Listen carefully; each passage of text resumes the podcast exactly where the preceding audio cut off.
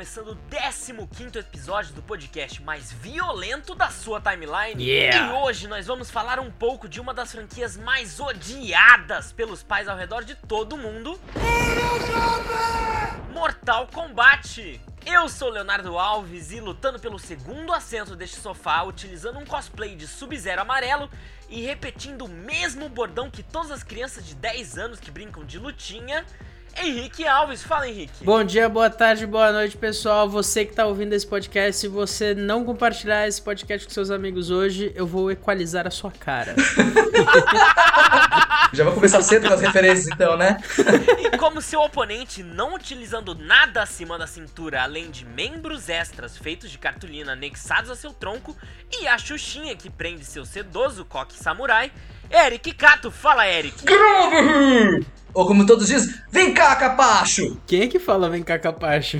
Eu não A sei. dublagem vem cá, capacho. Eu acho que é essa a tradução, devia ser assim. É, eu acho terrível quando ele grita, vem aqui! Não tem nada a ver. É, então, tem que dar um. Não tem o peso. Mas você já viu a versão dublada? Você ouviu algum dublado? O Mortal Kombat 10 eu joguei dublado. E ele fala, vem aqui! Não tem o mesmo impacto. É por causa que me lembra aquele Ki, tá ligado? Aquele aqui. É, vem aqui, que agora eu tô chamando.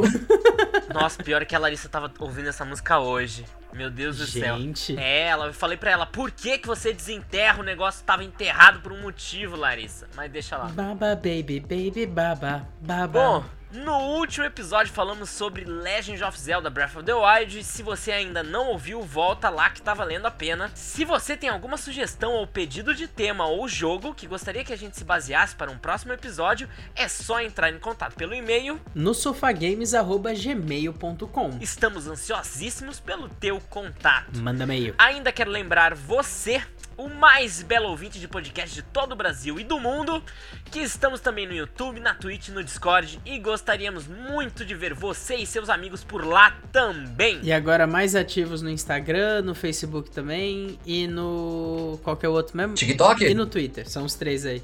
Não, TikTok eu abandonei por enquanto. Bom, começando o assunto por onde interessa de verdade, que almofada que vocês trouxeram hoje aqui para o meu sofá, tingido pelo sangue daqueles que pereceram perante sua própria fraqueza. Tá tudo bem aí, Léo? Essa, mano. Al- alguém não deu remédio pro Léo, hein? velho? Lari, dá- vai, vem- vai lá, passa o remédio, ele não tá tomando os medicamentos dele. Pronto, aí, aí. Bom, a minha almofada, eu trouxe uma almofada em formato de lua crescente. Ah, É o quê? lua crescente? Lua crescente. Não pegou Eu referência? não peguei.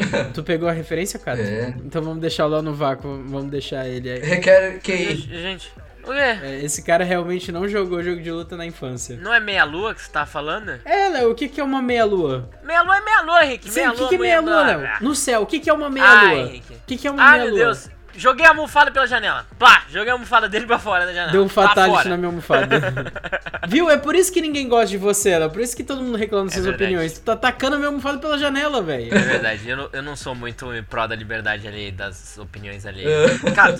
Sou almofada. Juro que eu não vou jogar pela janela. Jura? Porque essa almofada é muito carinhosa pra mim. Por causa que ela é um K de combate, de Eric Cato. Mas o seu Cato era pra escrever com C e sua mãe trocou e escreveu errado na hora de te registrar ou era ou é com K mesmo? Sempre foi pra ser com K mesmo, porque ela chama Erika com K também. Eu não sei qual era a pior das almofadas, mas tudo bem. O Léo é um chato do caralho. Ah, não dá pra contar piada pro Léo. Bom, quer saber o porquê insistimos em fazer episódios que nos forcem a assistir filmes do Paul Anderson?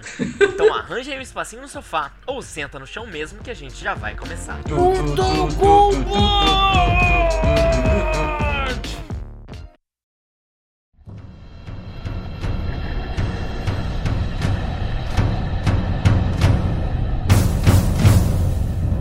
Bom, galera, eu queria saber de vocês aí. O Henrique eu já sei, infelizmente, porque a gente dividiu todas as nossas histórias de games a maior parte do tempo, né? Mas, Cato, como é que foi assim a sua experiência inicial com Mortal Kombat? Como seus pais te proibiram de jogar videogame alguma vez por causa disso?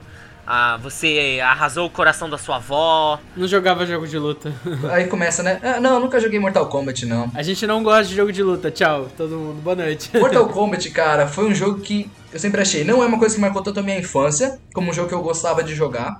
Porque eu não tive o Super Nintendo. Mas era sempre o jogo que eu jogava quando eu ia na casa dos amigos que tinham o Super Nintendo. Porque era o único jogo que dá pra jogar os dois ao mesmo tempo. Claro. Só que tem um problema. Todo mundo que tem um jogo sabe jogar muito melhor do que você. Aí o que acontecia? Eu ia lá e pegava qualquer um dos personagens, apertava qualquer um dos botões, ficava só pulando e tomando porrada e fatality. Quando eu derrotava o cara, o que acontecia? Dava só aquele soquinho no, no, personagem e o personagem pegava e caía. Você não tinha aquela emoção de falar assim, nossa, eu fiz esse Fatality. Eu acho que eu nunca dei um Fatality no Super Nintendo, velho. Eu também não. Eu não tinha essas habilidades, não. Eu acho que eu nunca dei um Fatality sendo, é, tipo, fazendo seriamente ele, sabe? De pegar Exato. assim, tipo, apertar os botões, é só sem querer o, o, o Fatality fácil, né? R1 e triângulo, alguma coisa assim. Só agora, só as versões atuais eu realmente consigo fazer um Fatality, porque esse negócio de fazer sequência complexa num jogo de luta, eu não, não tenho essas habilidades não, minha gente. Nunca tive nem habilidade para decorar essa porcaria. Eu nunca tive paciência para me aperfeiçoar, na verdade, no jogo de luta. Eu nunca tive muita vontade, né?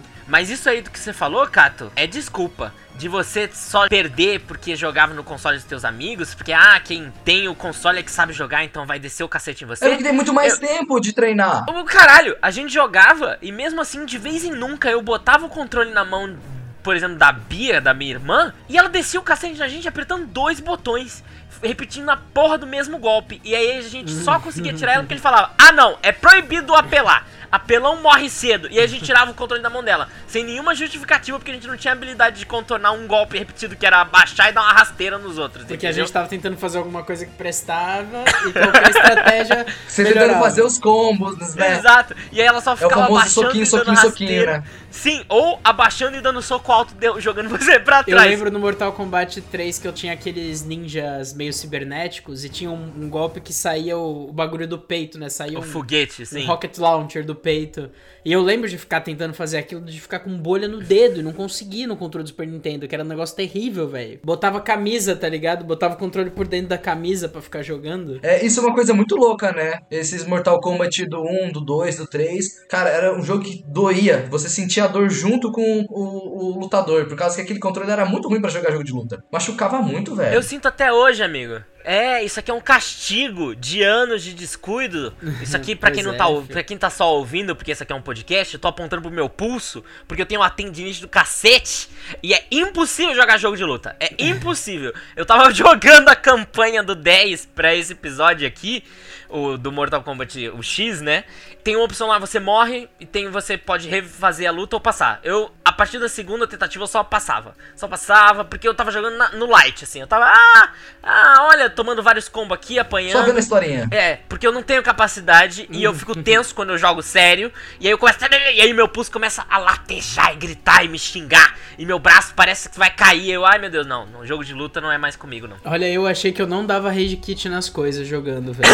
Eu realmente achei. Mas jogando jogos de luta essas semanas aí para pesquisar podcast, eu vou te dizer que eu soquei a mesa algumas vezes, viu? não tenho orgulho disso, mas é verdade, eu tenho que admitir aqui. O pior de tudo isso, que os três aqui não são focados em jogos de luta e tal.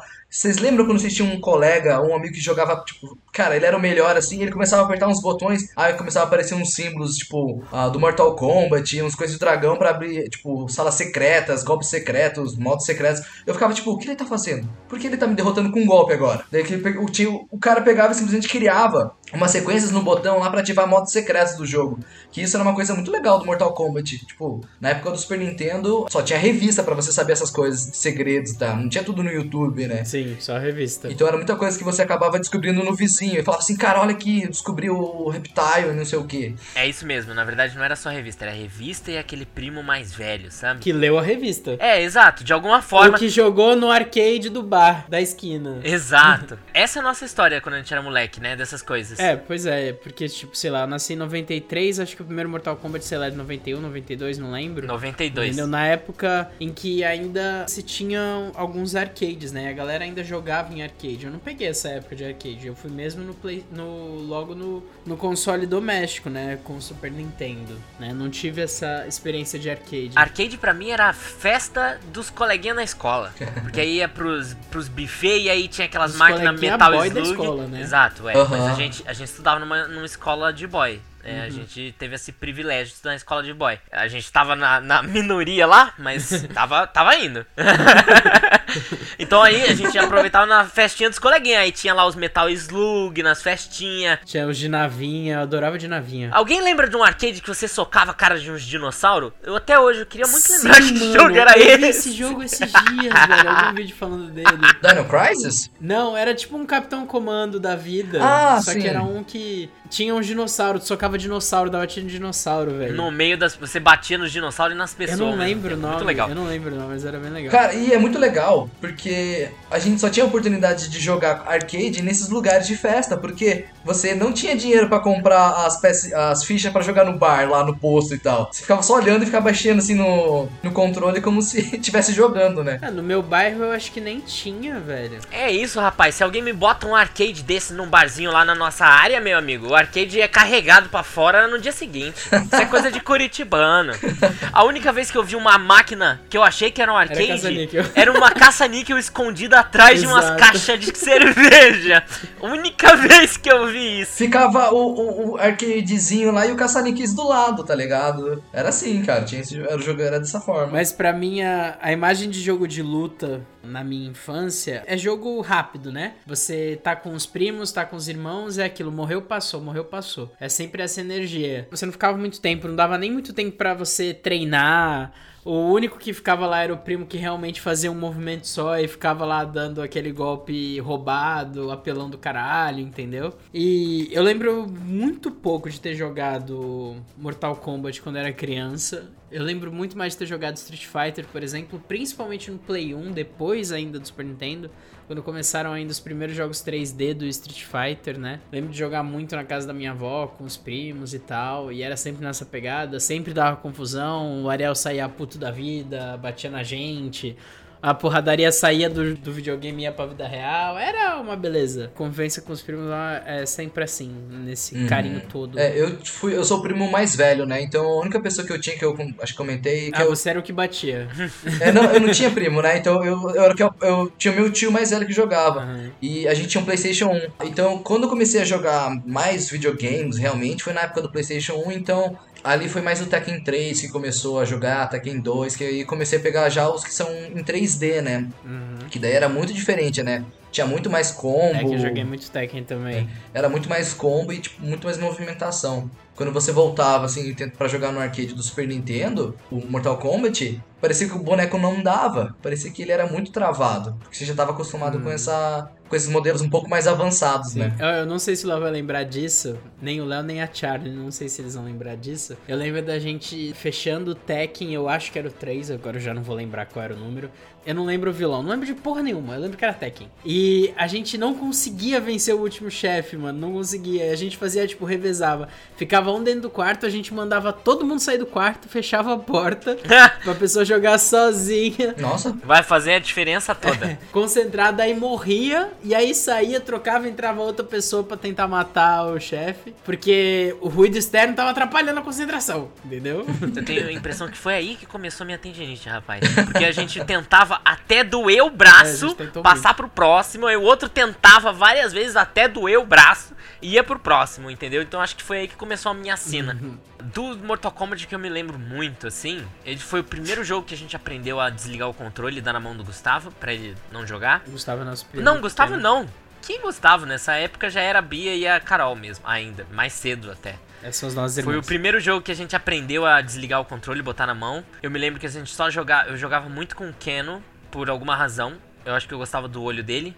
E eu me lembro que o Henrique jogava muito com o Jax. Não, a Bia jogava muito com o Jax. Tinha algum golpe dele que era insuportável e ela sempre nos matava com o Jax quando a gente dava o controle na mão dela. Nossa, eu não lembro de nada e disso. acho que é por isso que a gente insistiu. É, eu me lembro dessas coisas. A gente nada, jogando na velho. sala de estar, daquela primeira casa. Eu me lembro de uns negócios. E eu tenho a impressão de que a gente jogava o Mortal Kombat 1, a versão do Super Nintendo, né? Então, logo a versão menos violenta. É, não, no Super Nintendo era menos violenta mesmo. A gente já nem sabia meter os códigos, a gente com certeza não jogava com sangue também, tá ligado? Com certeza. Será? Eu tenho a impressão, vendo os vídeos, né? Porque você vê, assiste esses vídeos no YouTube, tipo, All Mortal Kombat Games, né? Vendo os vídeos, eu tenho a impressão de que o que a gente jogava era o 3. Mas eu posso estar falando merda. É, dessa época, a gente nem conseguiria entender, né, de uma forma ou de outra, mas um ponto muito doido do Mortal Kombat e que se a gente entendesse teria mudado toda a nossa interpretação até seria da história, né? Porque só eu só fui aprender da história agora,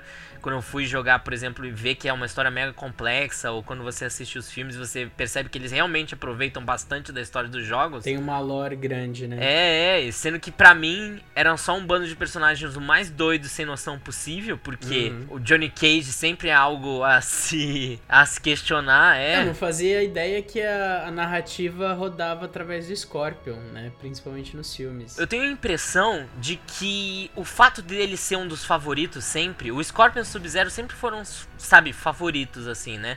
Você tem o Team Scorpion, o Team Sub-Zero assim, sabe? Sim. E eu tenho a impressão de que é vem disso do pessoal saber a lore, mas acaba espalhando pra quem não sabia mesmo, sabe? Tipo osmose. Exato, é, você acaba passando, porque aquele pessoal entendia inglês, aí eles entendiam a história e acabavam jogando com os moleque mais novo e falavam, nossa, mas esse personagem aqui é foda, esse personagem aqui é demais. E outra, e tinham assistido os filmes nessa época e gostavam dos filmes nessa época, entendeu? Tem mais essa. Nessa época. Nessa época. Vamos deixar bem exatamente. claro. Provavelmente se eu assistisse nessa época eu também ia achar legal. Provavelmente. Em questão de design dos personagens também, né, cara? Você tem que ver que o Scorpion e o Sub-Zero eles chamam muita atenção, assim. Eles são personagens muito vibrantes, assim. Então, pra gente que é criança e vê aqueles personagens lá, você vê uma mulher loira, vê um cara com um olho vermelho, aí você vê um velhote, um cara com um chapéu, você fala assim: caraca, esse cara de amarelo que tá com máscara, ele é ninja, certeza.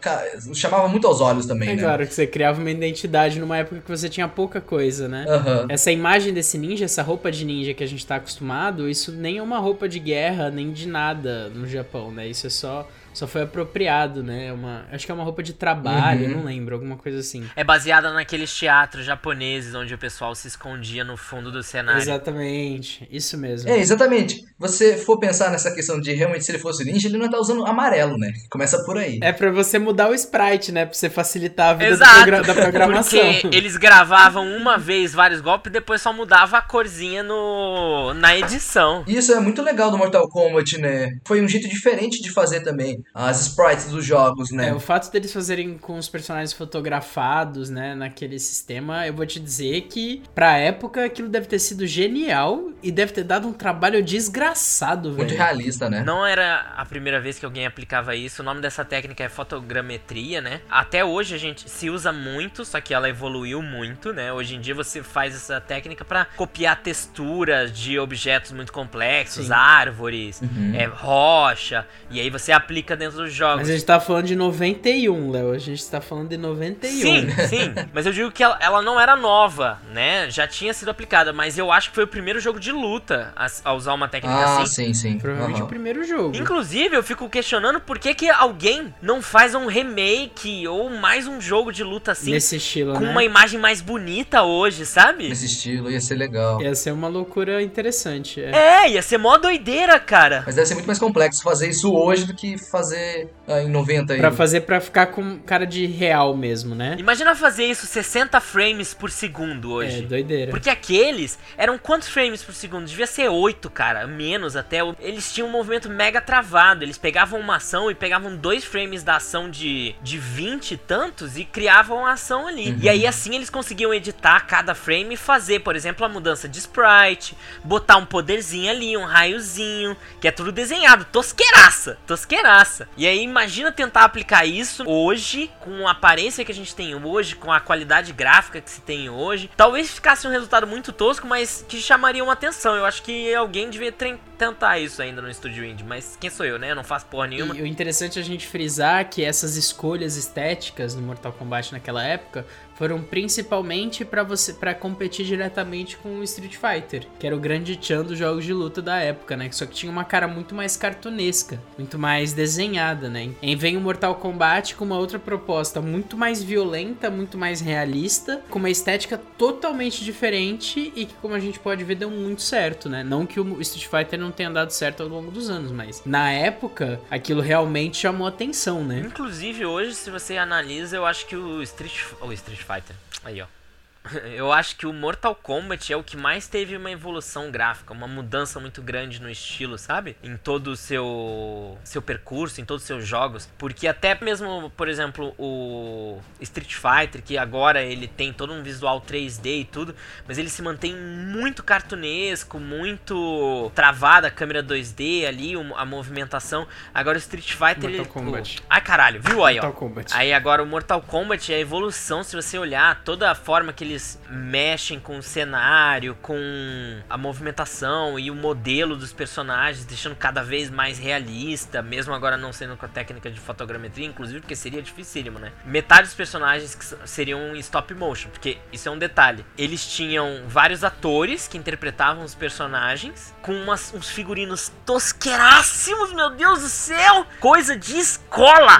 Coisa de escola! Mas você tem que pensar também que eles precisavam ser simples, né? E baratos também, né? Porque eu acho que a- a- o time de desenvolvimento era um 2 ou 2 a 5 no máximo, né? Era uma equipe bem pequena, É, assim. sei lá, pra mas, fazer mas tudo tinha que ser simples, né? Pra facilitar essa captura de imagem, né? Não era só uma questão de captura de imagem. Quando você diminui a qualidade daquela imagem, você teria que ter as formas muito visíveis, né? Muito. Então não adiantam ser roupas muito detalhadas. Sim. Então quando você vê, existem vídeos dos bastidores dessas gravações que são pérolas. Tem no YouTube, você acha fácil no A gente YouTube. espera que isso nunca seja perdido. Tá no YouTube, então provavelmente não vai se perder, mas Vale a pena ver. isso tinha que estar no museu da história dos Ah, com videogames. certeza, com certeza. Porque é muito bom. É muito bom porque é muito tosco. Eles fazem o Kano com uma daquelas máscaras de teatro plásticas brancas recortadas e pintada de prata. Aquelas do Fantasma da Ópera. Exatamente. Exato, colado na cara dele. É muito bom, gente. É muito bom. Ah, e falando, você comentou da progressão, do, do, do, do crescimento das franquias. Essa semana eu joguei Mortal Kombat 10 e também joguei o Street Fighter 5, a campanha dos dois. Tirando que eu acho a campanha do Mortal Kombat 10 muito melhor, mas não vou levar isso ao caso, vamos falar da questão estética, né? Visualmente eu gosto, por exemplo, eu gosto muito mais da estética, da escolha estética do Street Fighter, mas tem algumas coisas nelas que me incomodam. Primeira coisa que me incomoda muito, e inclusive porque são jogos que são do mesmo ano ou de anos muito similares, é que o Street Fighter ainda é extremamente sexualizado. As personagens femininas, por exemplo. Mas assim, sexualizadas num nível que me incomodou pra caralho enquanto eu tava jogando. Uhum. Coisa que no Mortal Kombat 10 eu não senti. Eles resolveram parar com uma polêmica só, sabe? É assim, ó, a gente pode vender sexo e a gente pode vender violência, entendeu? Então a gente vende violência. Então a gente foca nisso aqui e faz com capricho. Mas pelo menos as lutadoras aí são violentas e não precisa estar exibindo corpos absurdos com roupas absurdas, Tá né? certo, Sim, tá certo. Existe também uma questão de time de desenvolvimento, né? O pessoal que tá por trás do Street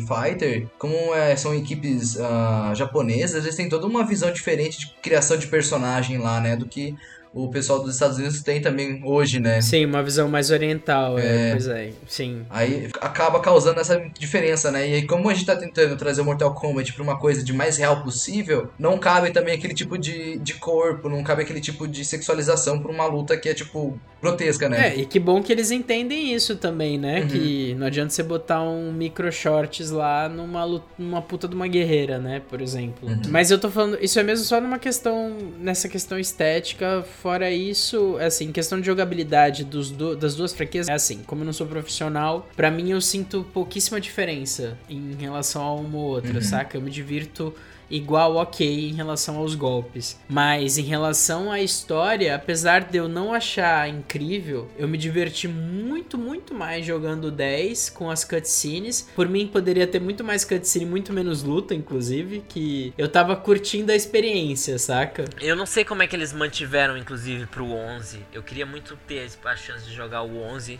antes de, de gravar aqui o episódio, mas... Eu tenho vontade de jogar o 9, o- eu não sei se eu jogaria o 10 de novo, mas de jogar o 9, o 10 e o 11, que seria essa nova trilogia, né? Que eles dão um reboot a partir uhum. do, do Street Fighter 9, né? Parece que eles tiveram uns anos ali meio macabros, meio esquisitos, que não fizeram muito sucesso, e aí dão uma reformulada no formato pra uma história nova. Uhum. Nova não, né? Uma história repaginada, uhum. né? A partir do 9. Esse é um ponto muito louco, né? Do Mortal Kombat, porque uh, enquanto o Street Fighter ele faz uma fórmula que mantém ele num nível, tipo, cara, ele não evolui tanto, a estética, o estilo de combate e, e essas coisas. Cara, o Mortal Kombat ele se arriscou e tentou muita coisa diferente. Em questão de você vai ver, existem uh, os modos Conquests, eu lembro que existia no Play 2 uh, ah, um de carrinho de kart, tipo Mario Kart do Mortal Kombat, de bomba. Eu lembro disso, velho, eu lembro de disso. xadrez também. Então, uh, era uma coisa que parecia que eles experimentavam muito com, com o conteúdo que eles tinham, né? Joga com... aí pra ver se dá certo. É, exato. E às vezes, claro, não dava certo e começaram a errar bastante também, né? Pois é. E daí tem esse tempo sombrio que você fala do Mortal Kombat. Eu, desse tempo, que existe, acho que, é acho que é o Dead Alliance, Ultimate, Armageddon,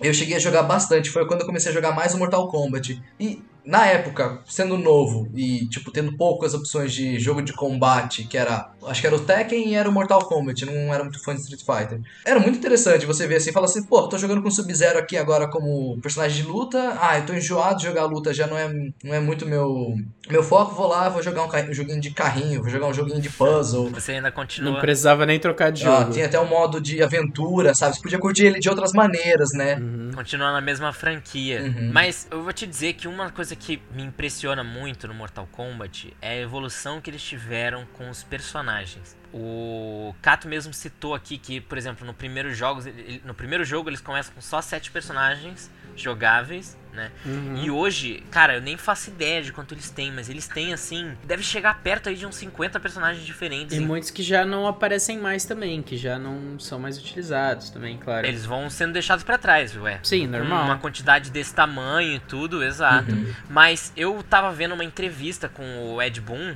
dele falando dos personagens do último jogo e tudo, e é muito legal como eles têm um cuidado de sempre que eles criam um personagem, ele ser muito diferente dos anteriores. Ou ele tentar ter algo muito próprio, sabe? Algo que se destaque para não ser a mesma coisa, para ter uma jogabilidade, uma mecânica nova, ou uma lore totalmente diferente. E isso para mim é legal em jogo de luta.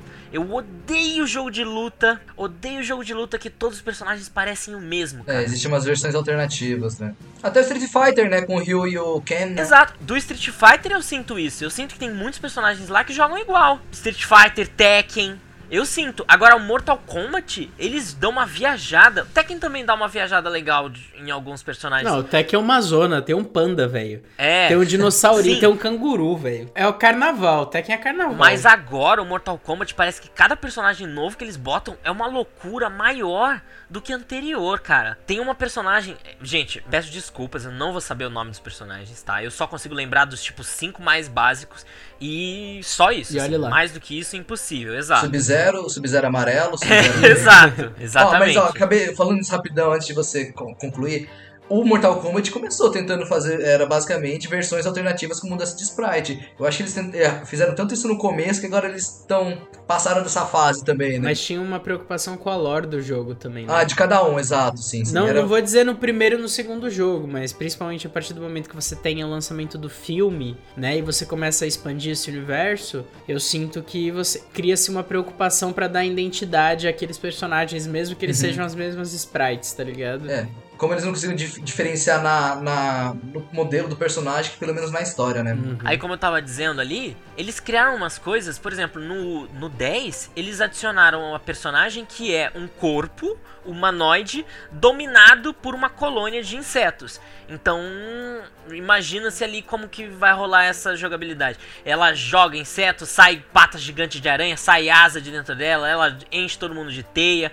E o design dela é demais, é muito legal. E também tem uma outra, um outro lutador, que na verdade são dois lutadores juntos, que é um, um brutamontes com algo que parece uma criança nas costas, e eles têm uma simbiose mental. Terra? É, uhum. e, cara Olha isso, cara, e é muito legal. E é isso, então tem uma personalidade muito boa. Tem uma personalidade muito boa e é por isso que você tem esses personagens que são lembrados e esses bordões que são lembrados, sabe, até hoje e são repetidos, tipo, get over here. Porque, cara. É a personalidade das, dessas criaturas, né? Com certeza.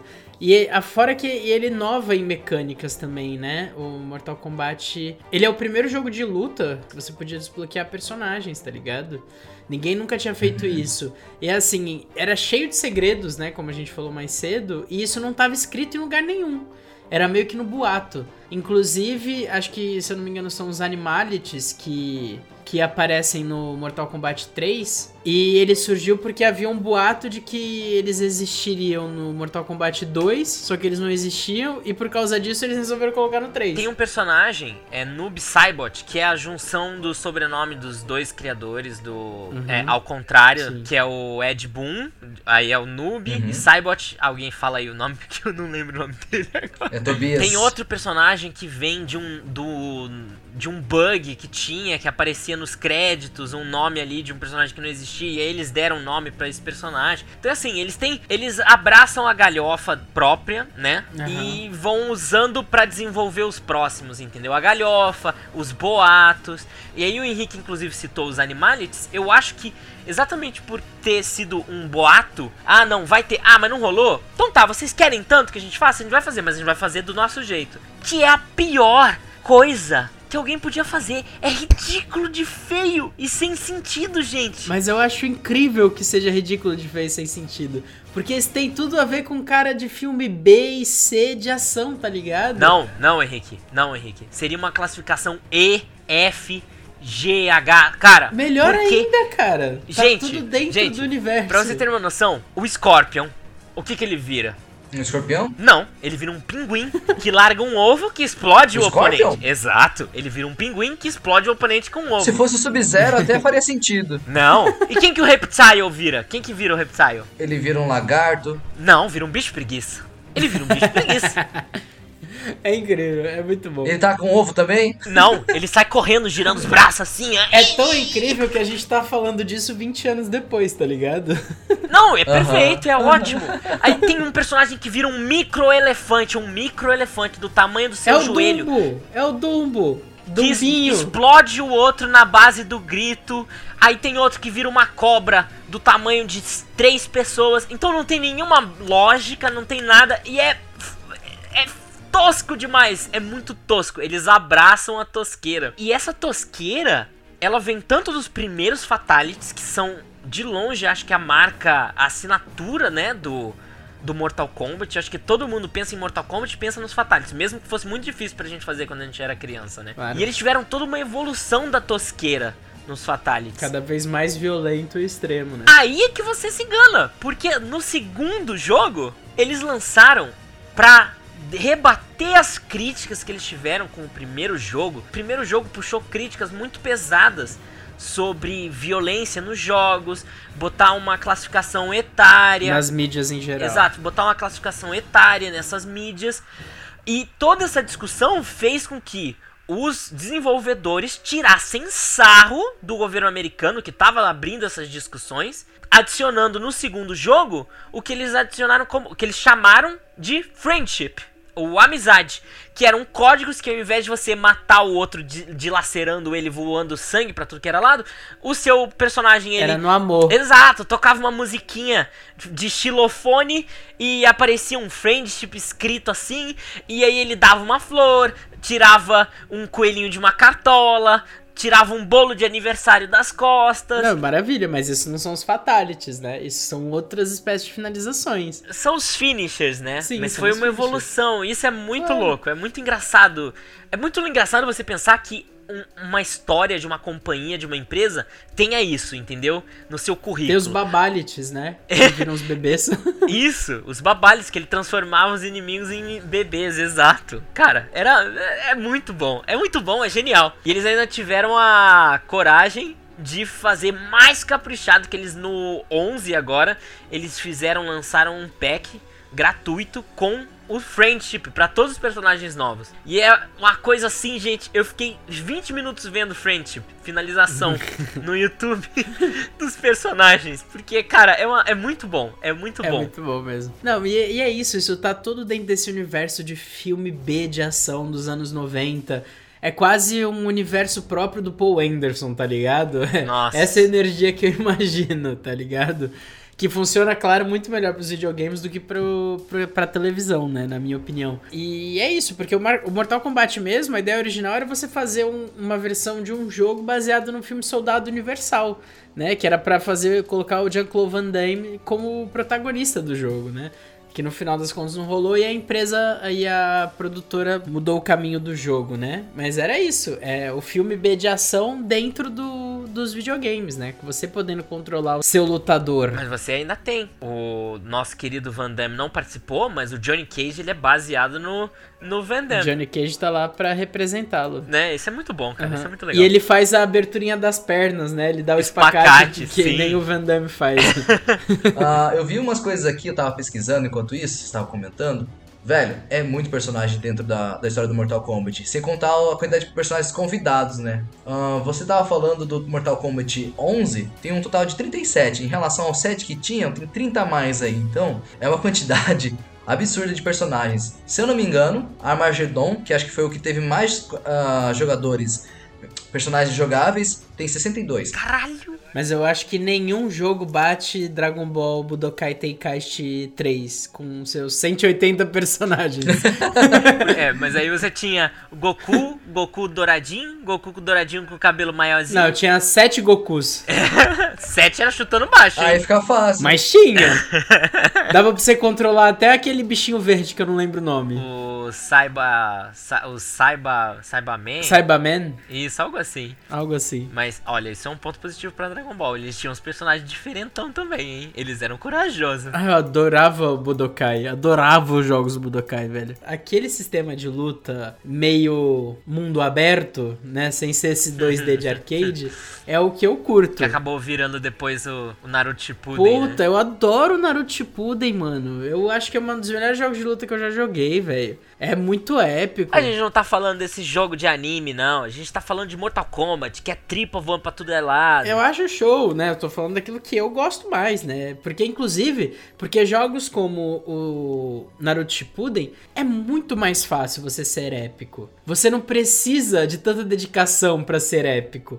Então me atrai muito mais, porque eu não sou pró. Uma coisa que eu ia perguntar pro Cato antes e acabou ficando pra trás na pergunta era, eu não sei o quanto de Mortal Kombat ele jogou e se ele saberia me responder. Mas a sensação que eu tive jogando 10 é que assim, independentemente do fato de você ter pequenas adaptações nas mecânicas em cada título, a sensação que eu tenho é que, ah, por norma, a- os combos bases de cada personagem costumam se manter. Então a sensação que eu tenho, quem joga a vida inteira Mortal Kombat com tal personagem, não vai ter muito problema em continuar jogando com ele, sabendo jogar com ele de forma pro. Eu tô correto na minha observação ou não? Não tem nada a ver. Cada jogo muda os combos pra cada título. Cara, se a gente for comparar com o Tekken, por exemplo, que ele acabou modificando muito a mecânica dos personagens ah, ao longo do tempo, o Mortal Kombat consegue manter uma base. Pelo menos essa questão que você falou de combos básicos, da, de golpes que são é,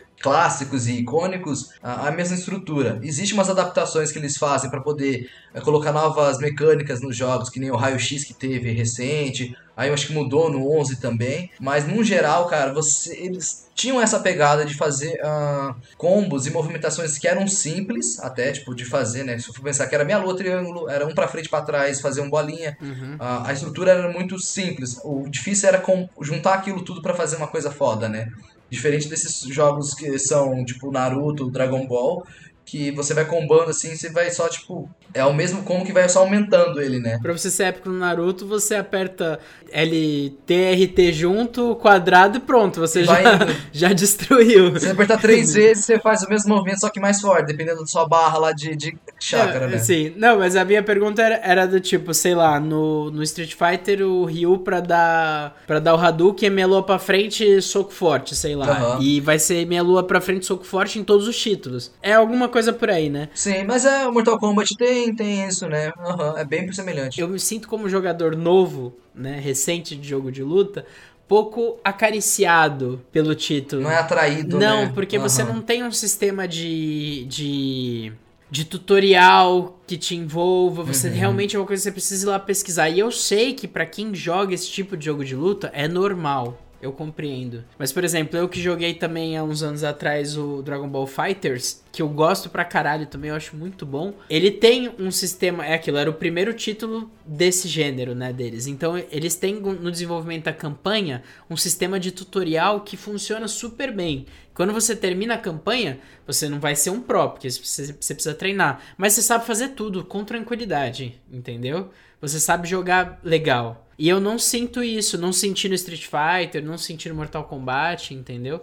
Por isso, eu sinto que é algo que é, é realmente daquele jogador que tá sempre naquela franquia que vai se dedicar sempre. E é isso que me afasta um pouco desses títulos, tá ligado? Mas esse é o ponto que eu acho que faz o Mortal Kombat ser tão. É, ter tanto uma base de fãs que é bem fervorosa, né? Uhum. Você vem assim. Cara, você vai ver, o foco é na história, tem todo um lore bem desenvolvido. É tipo, bem desenvolvido não, bem amplo no caso, né? Que às vezes não é bem desenvolvido aquilo lá.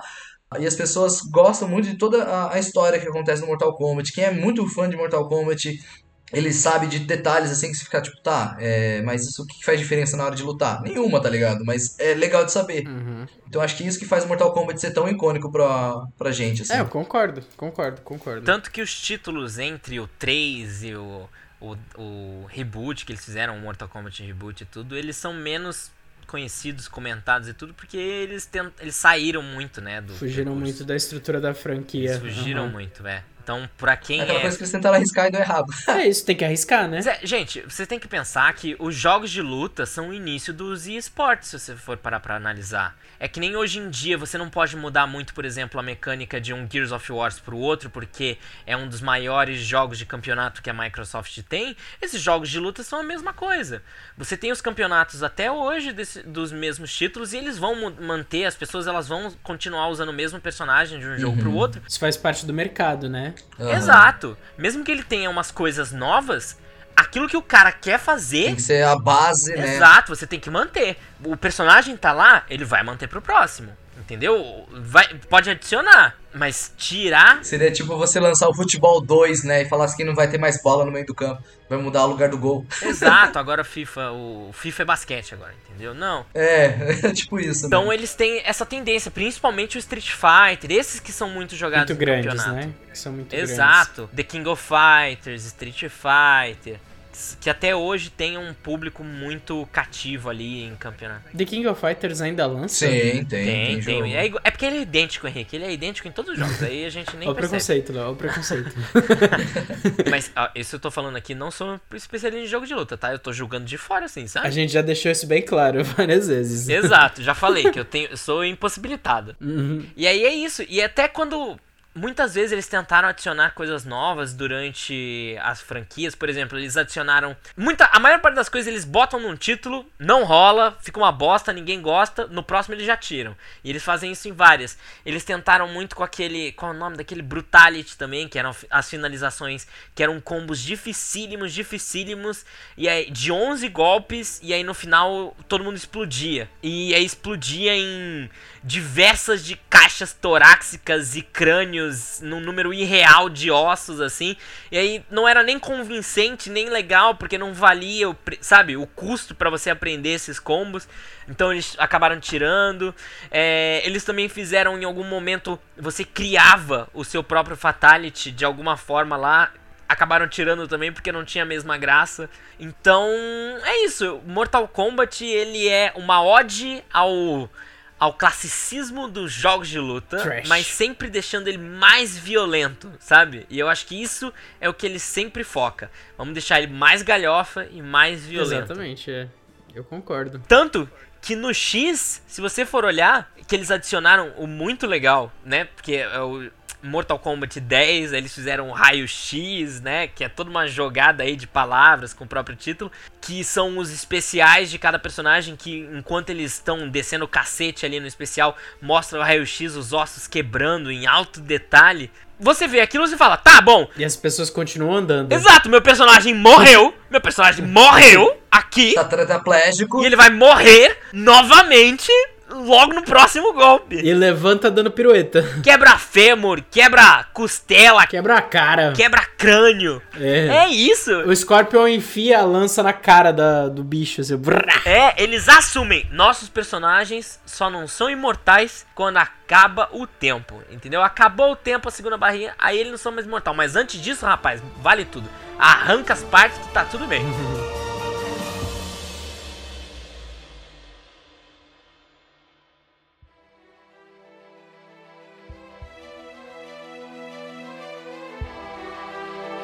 Uma das razões que a gente decidiu fazer o episódio aqui foi por causa do lançamento do último filme, né? E aí todo mundo aqui assistiu o filme, todo mundo aqui assistiu os filmes antigos e, e é legal porque dá pra dar uma base do que, que é o universo do Mortal Kombat e por que, que é muito sofrido essa história de ser fã de games e tentar ver as coisas no cinema. A gente tem que parar com essas listas, porque minha cabeça corroeu. De verdade. Meu cérebro tá corroído, velho. Na moral. Assim, eu assisti tanta coisa do Mortal Kombat e eu vou te dizer, eles só realmente não são piores que os filmes do Resident Evil. Mas tá muito perto. Mas é isso, cara, porque eu vou te dizer, malandro. Difícil, viu? E eu achei que eu tinha me livrado do Paul Anderson e a gente volta pra assistir outro filme do Paul Anderson? Ah, meu filho, isso dói na alma, velho. Ainda bem que não era Milena Jovic lá como Sonya Blade, porque se fosse eu ia ficar chateado. É, isso faz a gente questionar. Eu acho que ele só não botou porque ela não seria protagonista. Mas qual é o ano do primeiro filme do Resident Evil, que eu já não lembro? 95? Não, 95 é o Mortal Kombat. Eu acho que é, de, eu acho que é depois. Acho que é 97 Quem? o primeiro do Resident Evil. O Resident Evil? Sim. Eu acho que é 97. Então ele foi casar só depois com ela. Ele só casou depois do primeiro filme. Nossa, o primeiro Resident Evil foi em 2002. Viu? Oxi. 95 e 97, os dois primeiros do Mortal Kombat. O só, ele só dirigiu. O Paul Anderson só dirigiu o primeiro, né? Mas os dois primeiros filmes do Mortal Kombat são antes do Resident Evil. Por isso que ela não tá, eles não se conheciam ainda. Mas pelo amor de Deus, gente, o que, que é aquilo? Eu entendo quem É gostou muito na bom. época. Eu entendo, eu compreendo. Eu gostei na época, eu tenho certeza que eu gostei na época. Eu não lembro se eu gostei, eu não lembro de ter assistido ele direito na época. Eu não assisti, eu assisti só Street Fighter com o Van Damme.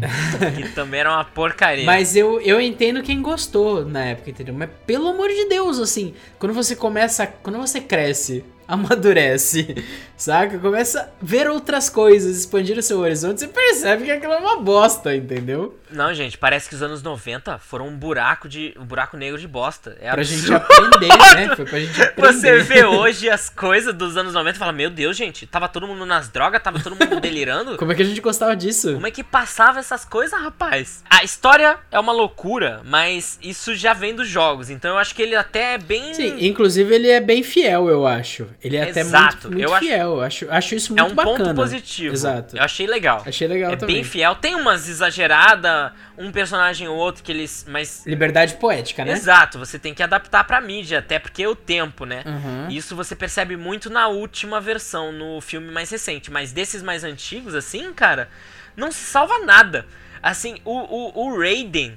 Raiden, que é o deus lá do trovão, que é quem protege a dimensão da Terra. Essa é a tragédia. É um absurdo os atores que eles. Porque ele muda. Ele muda o ator nos dois filmes, né? No primeiro é o Highlander, né? É, o ator do primeiro, o cara ele é bom até, ele não é um mau ator. Só que, inclusive, como o filme foi uma bosta, ele não topou fazer o segundo, entendeu? É, eles querem problema de agenda, mas claramente ele falou assim: vai dar ruim, vai dar ruim. Você vê, cara, como é ruim, meu Deus, a direção desses personagens, caralho. Que que é isso, gente? Meu Deus. Não estão só atuando mal. As amarras entre eles pra pra levá-los pra pros acontecimentos são terríveis. As desculpas são péssimas. E é aquilo, mano. Se esses são os guerreiros que a Terra tem pra defender, desculpa, a gente já tinha que ter perdido há muito tempo. A gente tava perdendo. Olha, pra Pois você que é. não sabe, a gente estava perdendo. A gente perdeu nove vezes no Mortal Kombat. Exatamente, ia perder a décima. E não sei como não perdeu. Deu muito da sorte. Os outros tinham um ninja que congelava as coisas, velho. Impossível competir com isso, tá ligado? Isso é uma coisa muito louca, né? Porque no primeiro filme, o Scorpion e o Sub-Zero, eles são meros lacaios. É, nada. Eles não têm nenhuma história, eles estão aqui, ó. Tá aqui, ó. Esse aqui é o Sub-Zero, esse é o Scorpion, eles vão te atacar. Aí, tipo, entra lá, eles perdem, são derrotados e, tipo, tá, acabou. É, é o personagens mais icônicos da franquia e eles estão, tipo, lixando pra eles, tá ligado? Os dois só aparecem como lacaio. Inclusive porque o, eles estão do mesmo lado no filme, que não é o É. não acontece na, na história dos jogos, que é muito importante isso, né? Na história dos jogos, o Sub-Zero matou toda a família do Todo o clã, É, né? a- Scorpion, né? Isso, matou o clã do Scorpion e o Scorpion virou aquele espírito vingativo que o objetivo do, da pós-vida dele é matar o Sub-Zero, entendeu? Então tem essa vingança, tem todo esse diálogo de vingança, essa história. E nos filmes ali mais antigos, não, eles estão tudo do mesmo lado, é tudo farinha do mesmo saco de bosta. E apesar da gente tá falando que é uma bosta, ele fez um puta de um sucesso de bilheteria. Ele, inclusive, ganhou prêmio por melhor trilha sonora no BMI Film and TV Awards em 1996. Foi até premiado o filme, tá ligado? Pela música. Que não faz sentido nenhum também, se eu parar pra pensar, né? Vamos colocar um eletrônico dos anos 90 com um monte de frase do jogo pra fazer esse filme que não tem nada a ver também com a, a música do filme em si. A gente coloca lá só pra dizer que tá uma É pra empolgação. fã, né, velho? Era uma música que fazia as crianças ficar, ai meu Deus, eu vou socar, vou sair socando os amiguinhos, rapaz. Eu vou socar os amiguinhos. É, a música não é péssima, não é péssima. Não. Não, não digo que ela seja ruim, mas ela não faz sentido nenhum pro, pra, pra ideia do filme do Mortal Kombat, assim. Pra energia do jogo, É. do jogo, né? Do filme. Sim, eu entendo. Cara, são três coisas do, do Mortal Kombat 1 que, foi o que eu assisti, o primeiro filme. O segundo eu não tive nem coragem. Nossa, o segundo é, é trash demais, é pior. Não sei como pode ser tão É pior. pior, né? É bem pior, né? Nossa, não é bem pior. Se fosse bem pior, tava bom. Ó, só pra você ter uma ideia. O primeiro Mortal Kombat no Metacritic tem nota de 60. Nossa. O segundo, que é o Annihilation, de 97, tem nota 11. O Cara, primeiro passou pelo menos na média, velho. O primeiro vendeu. Sabe, o, o que é bom do segundo Ah. é saber que eles não deram muito dinheiro pra essa caceta. Porque é ruim. Porque eles iam fazer um terceiro. Não, não, eles não deram quase nada de dinheiro pro 2, pra produção do 2, entendeu? Porque eles sabiam que ia ser uma bosta, porque só pode ser. Não, eu acho que é justamente por não ter dado dinheiro que ficou ruim. Não, não, não é, não é, não é. É tudo ruim, é tudo ruim. A história é ruim, a atuação, mas é isso, os efeitos especiais é tão. Eu mandei um print pro Henrique enquanto eu tava vendo, eu falei, é sério isso aqui? É sério isso aqui? Os atores estão se socando e os, num fundo verde que eles fizeram um recorte e o recorte. Meu amigo, tá recortando o braço fora da pessoa por causa do movimento. Tem as manchas lá que ele não conseguia acompanhar. No cabelo de uma das personagens tem as manchas verdes. Ficaram no cabelo. Aí você fala, meu Deus do céu, cara. Que isso? Se no primeiro a gente já, já achava tosqueira, e se isso acontece no segundo, eu realmente não vou tentar nenhum motivo na minha vida de assistir o segundo Annihilation. É, não precisa. O primeiro, velho, tem três coisas que já ficam assim evidentes que, tipo, é um filme ruim. A atuação, a gente, vamos fingir que a atuação é boa. Mas a- o efeito especial, o que, que é aquele reptile? Não, não. Velho, Aquela lagartixa atômica, velho. O que, que é aquilo? que não faz sentido, não parece um ninja, não, cara, não tem nada naquele, naquele personagem. Aí a segunda coisa é os golpes, a- a- os caras nem pararam pra tentar fazer uns golpes legais, assim, os caras, é, tipo, rasteiro no chão e só, é isso aqui, é o golpe, é o soquinho, vamos só pegar e amarrar a pessoa e jogar pro lado. Não tem, tipo... Acho que um proto-dublê lá, quase, assim. Era um protótipo protótipo do, do que poderia ser um, um- uma coisa de dublê, tá ligado? Mas as sequências de luta não me incomodam. Ah. É, não, isso é bem anos 90. Mas, cara, mas tinha gente que sabia fazer luta boa nos anos 90. Veja, tipo, cara, Jack Chan, por exemplo. O filme tem uma outra estrutura. A gente tem que parar pra pensar que existe um background ali que é de um de um torneio. É uma outra estrutura de luta, vamos dizer. Ah, mas mesmo assim, sabe, você fazer um- movimentos bonitos e coreo- coreográficos numa luta, tipo, não era impossível ainda. Porque, cara, os anos 90 foi o, a, o ápice de Kung Fu, filmes de Kung Fu e filmes de é, ninjas e artes marciais. Então tinha gente qualificada para fazer, tipo, umas lutinhas um pouco melhor. Tô ligado, mas assim, teve gente. um jogo que é baseado em luta. Teve muita gente lá de, que, de trabalho de dublê e de grandes lutadores também que fizeram toda a coreografia da galera. Os atores são mascarados são dublês, são lutadores profissionais, esses que não precisavam falar, entendeu? Então existia uma. A gente não pode dizer que não havia uma equipe boa. Eu acredito que seja mais por uma escolha é, de estrutura de, de filme, direção. de direção mesmo, tá hum. ligado? Porque, uhum. assim, é um torneio, uma estrutura de torneio, de torneio um contra um em um espaço fechado e acabou tá ligado? É diferente de um Jack Chan que explora todo, tudo e qualquer outra coisa que tem em volta, entendeu? É uma outra pegada. Com 50 inimigos ao mesmo tempo. Exato, é outra energia, entendeu? Eu acredito que essas escolhas que você tá dizendo sejam mais relacionadas a isso. Não concordo por causa do Bloodsport, só por causa do Bloodsport. que é o filme que o Van Damme fez antes, e era torneio, e era sangrento, e foi por causa disso que existiu Mortal Kombat. E aquele filme lá, os caras lutam um, um x1 e tá lá o cara dando soco em tijolo. O que é muito legal de reparar é que as roupas, os figurinos são tão toscos quanto o que eles usaram para fazer as fotogrametrias. Sim, se duvidar, pegaram a mesma roupa. Fala assim, empresta o figurino que a gente fez no Mortal Kombat e vamos colocar nesses não, caras. Gente, é terrível. Vamos parar de falar desses dois filmes porque não vale a pena, a gente só vai ficar metendo pau. Vamos avançar. Tá.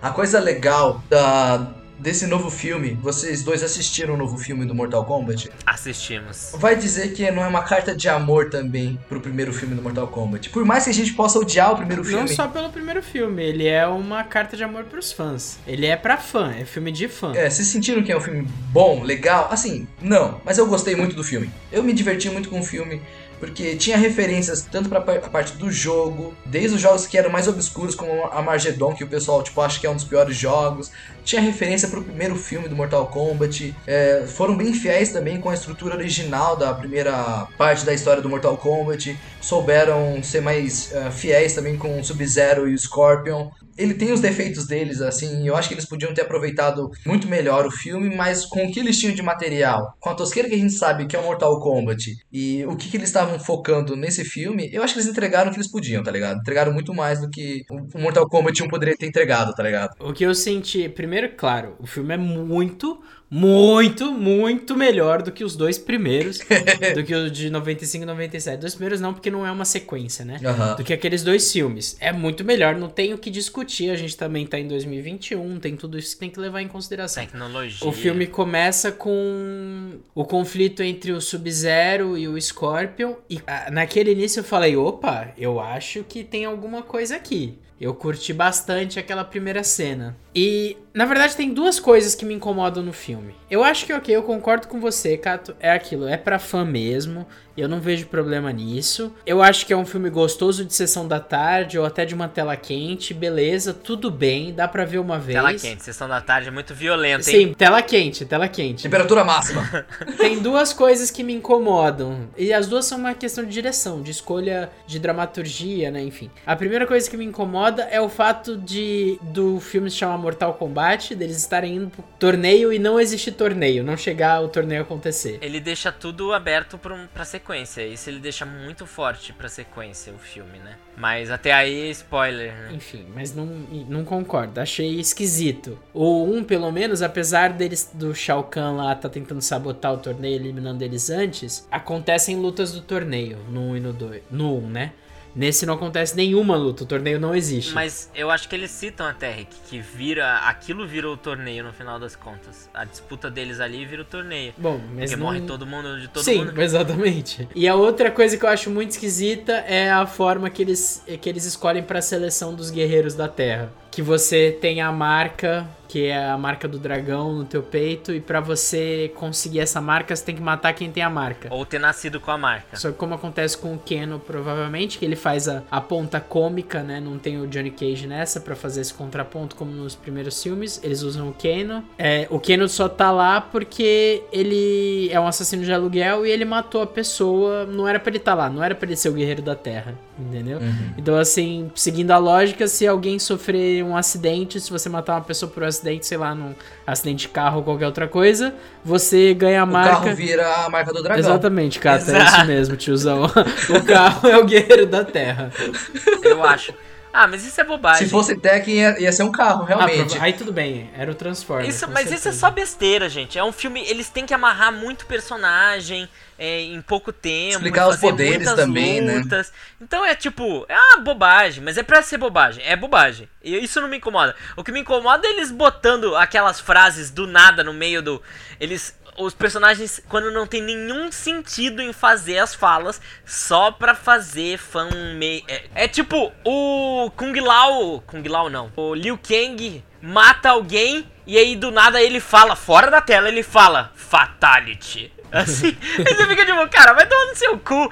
Aí o outro, Kano wins. Assim, sabe? É, não faz nenhum Flawless sentido. Tem umas victory. quatro ou cinco. Exato, Flawless Victory, eles falam isso. Não tem nenhum sentido. Eu até anotei essa parte do Flawless Victory, cara. Porque no, no Mortal Kombat 1, eles falam a torto e direito o Flawless Victory. Tipo, a pessoa tá apanhando e eles falam assim, Flawless Victory. Que era pra ser o perfect e não tem nada de perfect na luta. Pelo menos nesse, o Kung Lao não chegou a sofrer nenhum dano da Kitara lá, que é a personagem que ele enfrenta, e conseguiu fazer o Flawless Victory. Pelo menos isso. É verdade. Faz um pouco mais sentido nesse filme. E pra quem não sabe, tem uns fatality bonito no filme, no filme, hein? Tem uns fatality Bem feito, né? igualzinho ao jogo, caprichado. É verdade. Nossa, com qualidade, com tripa indo pra tudo que é lado, bem bacana. E uma curiosidade legal é que o protagonista desse filme, ele não é um personagem dos jogos. Pelo menos não até agora. Você acha que ele entra no próximo? Eu acho que ele entra ou como DLC ou como. Não teria lógica não entrar. Sim. No 11 eles não fizeram a DLC com as skins dos atores originais do primeiro filme, velho.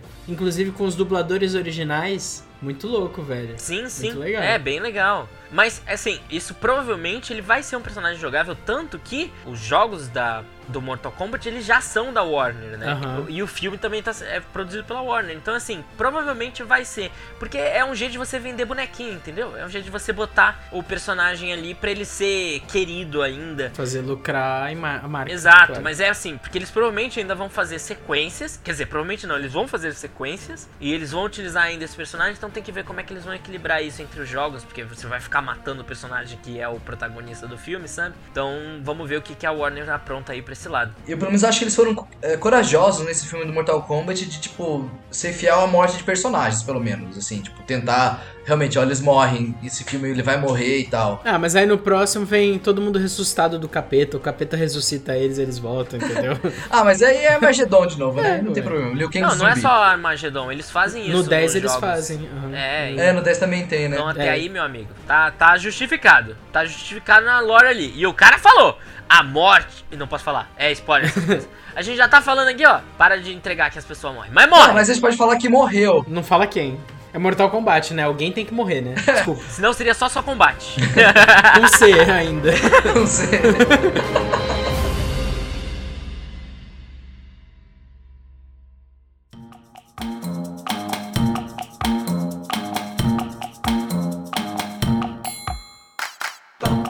tá bom, galera. Foi uma belíssima conversa sobre Mortal Kombat, nossas experiências ou inexperiências com o mundo dos jogos de luta, né? E aí agora podemos ir para as nossas indications? Indicações. Get over indication here.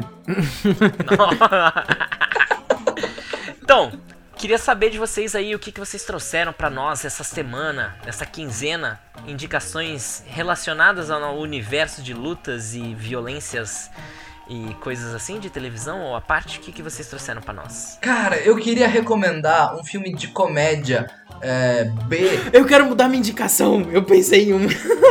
Não, mentira, eu vou manter, eu vou falar as duas. O filme que eu vou recomendar pra vocês, assim, é um filme de comédia B, assim, bem tosqueira, chamado Kung Po, o mestre da Kung Fusão. Ah, esse é clássico. Eu não lembro de ter visto isso. Esse é muito clássico, cara.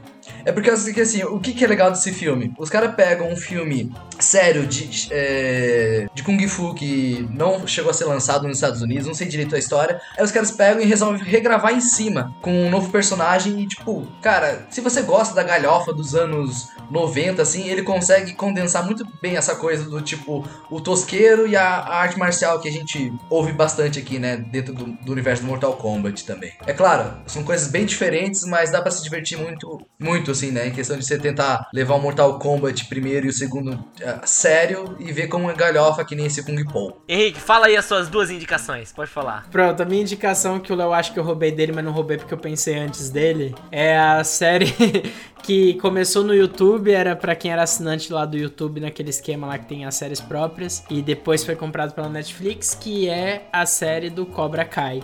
Depois de 20 anos dos acontecimentos, dos filmes, do. Nossa, como é o nome do filme que deu branco mesmo? Karate Kid. Karate Kid. Karate Kid, rapaz? deu branco, deu branco total. 20 anos depois dos acontecimentos do Karate Kid, aí com os mesmos personagens, com uma história narrada de uma perspectiva diferente, né? Vem do lado do, do anti-herói, do anti-herói não, do, do antagonista do primeiro filme também, né? Colocando os dois, as duas posições em xeque. E principalmente com boas sequências de luta, sequências de luta bem interessantes, né? Tem uma primeira temporada bem legal. Depois, na minha opinião, vai dando uma, que uma quedinha na qualidade, mas eu continuo bem empolgado para assistir. Sempre que lança a temporada, eu fico meio. Caralho, Cobra cai, Cobra cai, eu quero ver Cobra cai.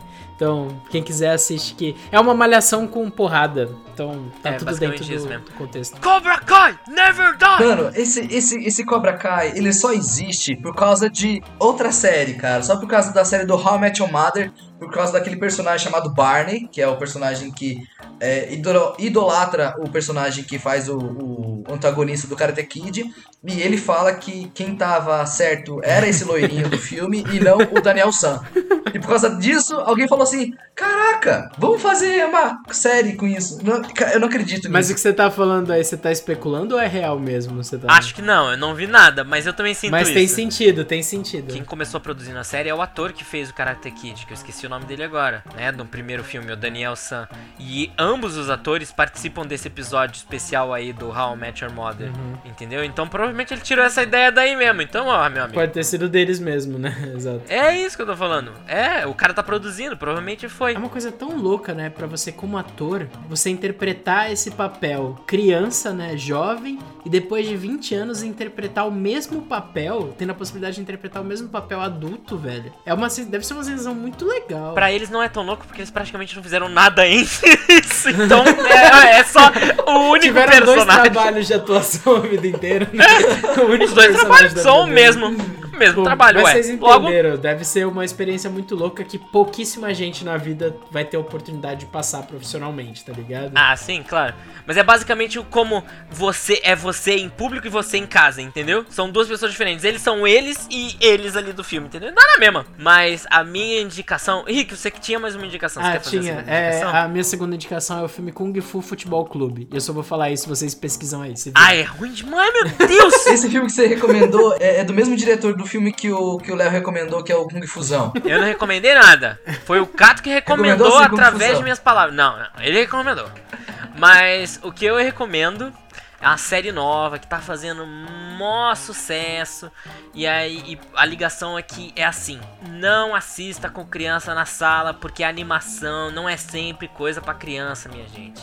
Não é só mais uma série de hominho com desenho de hominho se batendo, não. É o Invencível, né? Invincible, que tá na Amazon Prime. Tem que ver. Já assistiu, Cato? Já, terminei a primeira temporada. Cuidado que o Henrique não assistiu, nem o nosso público. Calem a boca. Eu não sei porque que eu tô, tenho que indicar, porque se você tá ouvindo a gente, você sabe entendeu? Porque a gente tem 10 ouvintes e tem milhões e milhões de pessoas que estão assistindo essa merda. Léo, sem sofrência. Eu não tô desvalorizando, não. Eu tô falando que. Mas é porque tá fazendo muito sucesso agora. Mas é porque eu acho legal o tema aqui, porque ele mostra a violência, mas num nível assim, ó. Caprichado, bem feito. E esse não é o ponto forte exato do, da série. Tem umas coisas que eu não gosto muito, mas eu não vou falar muito porque é spoiler. Quem sabe um dia a gente grava um, espe um especial aqui, spin-off de No Sofá, falando de cinema e séries. Quem sabe? Mas é legal, galera. Pode assistir, tem uma trama legal por trás. Os episódios individualmente, assim, as histórias não são tão legais, mas a história geral do negócio é muito interessante. Ele sabe te deixar viciado de um episódio pro outro, aquela sensação de eu preciso ver o próximo episódio agora. E tá valendo. Pode, pode ir lá assistir que selo no sofá de qualidade. Uhul! Bom, Agradeço muito pra quem ficou até aqui. Então, muito obrigado, galera. Vemos você daqui a 15 dias. Tamo junto. Tamo juntos com os próximos com o próximo episódio que vai ser sobre jogos, um jogo específico nosso. 15 dias não, que daqui a uma semana tem vídeo no canal. Vídeo toda semana lá no YouTube, hein, gente. Acompanhe a gente no YouTube. E já falamos, ó, nos próximos episódios, se você mandar alguma coisa e quiser que a gente leia, no final do episódio a gente vai ler aqui e vai responder você. Comenta com a gente no Twitter, vamos trocar ideia, entra no Discord, vamos conversar, vamos ser amiguinho. Exato, fala com a gente que se passa, se você souber muito de games aí, souber muito de uma franquia. A gente tira o Cato da jogada e coloca Ô! você. Ah, que porra é O essa? Cato é o Sub-Zero do no sofá, porque eu não quero tirar ele da porra da geladeira e me forçando. Nossa, que piada terrível, velho. É, exato. Nossa, eu vou, eu vou embora depois dessa. Eles me forçam a chamar o Cato, porque mais ninguém quer participar. Aí eu sou obrigado a chamar o Cato. Tadinho, velho. Eu aqui, na boa vontade, estudando e falando sobre os negócios e sendo ostracizado pelo Léo. Você vai ver. Léo, você vai ver. Cara- é o isso, cara- gente. O cara usa Tchau pra palavras vocês. difíceis. Beijo. Tamo Beijo, junto, gente. É nóis. Muito obrigado. Falou. Tchau, tchau. Tchau.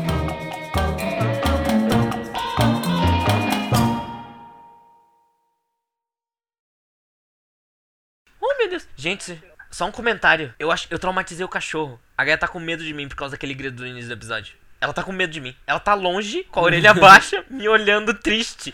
E eu tô chamando ela e ela não vem. Gaia, vem cá, amor. Vem cá, amor. Ai, meu amor. Ela não vem, cara. Amor, tá tudo bem, vem cá. Assustou o Tá cachorro, tudo Léo. bem. Ela acha que você brigou com É, ela. que Caralho, tá- mas ela tá com a cara. Pronto, pronto. Desculpa, gente. Eu tava, não tava conseguindo prestar atenção, porque a cara dela de medo me olhando, eu tava tipo, coitada. Ai, amor, tá tudo bem. Tá tudo bem. Tadinha.